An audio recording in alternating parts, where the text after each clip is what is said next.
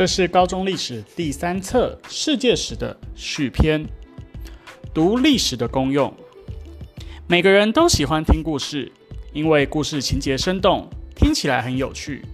有些人却不喜欢读历史，认为历史枯燥乏味，只是一些年代、人民的名词而已。然而，故事要说的说动人心，必须靠历史提供背景及题材。毕竟，可信的故事才有感动人的力量。此外，历史还有一个非常重要的功能，就是使我们明白我们是如何变成今天的模样，我们生活的世界是如何演变成现在的状态。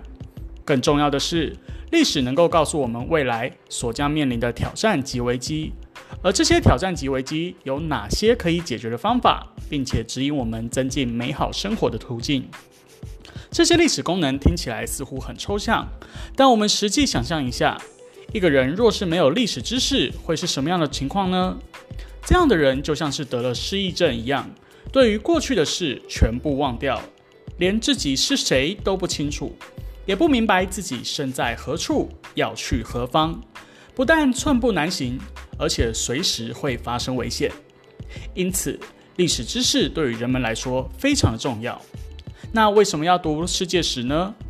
我们在高一的时候，已经对于自己所生活的地方的历史有了相当程度的了解以及认识，但只有这样是不够的。我们还必须要有其他地方的历史知识作为参考的坐标，才能知道我们所处的位置，知道我们要如何走，而且要走向何方。在遇到问题或挑战时，才能知道世界上其他的文明是如何面对并且加以克服。我们在读自己的历史同时，也应该了解世界他国的历史，以免坐井观天，失去了参考以及比较的机会。一九二三年的九月一号，日本发生了规模八级的关东大地震。当时为了妥善处理善后的各种问题，日本政府紧急邀请了当时担任美国历史学会的会长。查尔比尔德前往东京，希望能够借用欧美都市建设的历史经验，协助日本重建遭到当时地震摧残的东京。这就是一个世界历史知识活用的著名案例。那世界的历史浩瀚，我们又如何要在有限的时空之中掌握精华，了解历史的发展脉络呢？所以课本从我们对于政治、经济、社会。文化以及日常生活影响最大的西方文明开始讲起，希腊、罗马以及周边地区的文明，欧洲的古典时代，中古的基督教盛行以及十字军运动，文艺复兴、宗教改革、启蒙运动、美国独立以及法国大革命，科学发明以及工业化，这些世界历史上的关键时刻、重要发展。逐渐形塑了我们现在所认识的西方文明。在了解欧洲文明的兴起及扩张之后，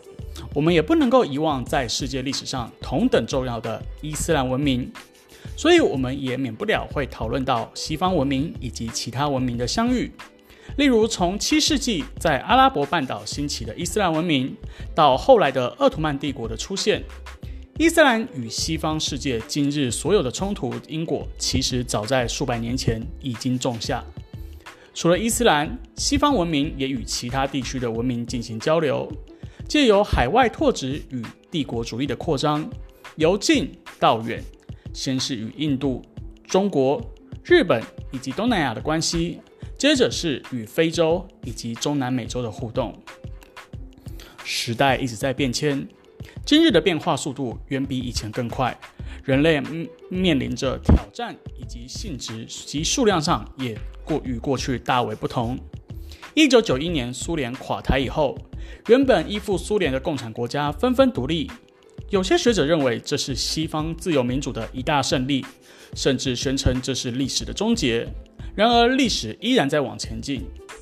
美国想要将其所代表的现代性普世价值强加在其他所有的国家上，因而激起了西方与反西方的冲突。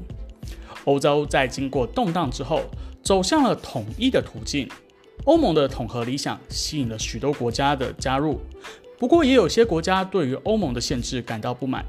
例如，英国在二零一六年就举行了脱公投，决定要脱欧，并且在二零二零年正式退出了欧盟。现代的世界有不少的国家在民主主义驱使之下呈现多元的发展，然而彼此之间的冲突也潜藏着战争的危险以及恐怖主义的威胁。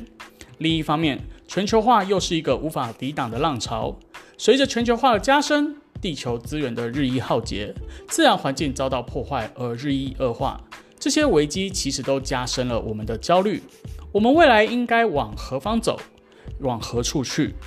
虽然这里不能够给大家一个具体而且满意的答案，不过我们知道，未来一定要避免着毁灭性的战争出现。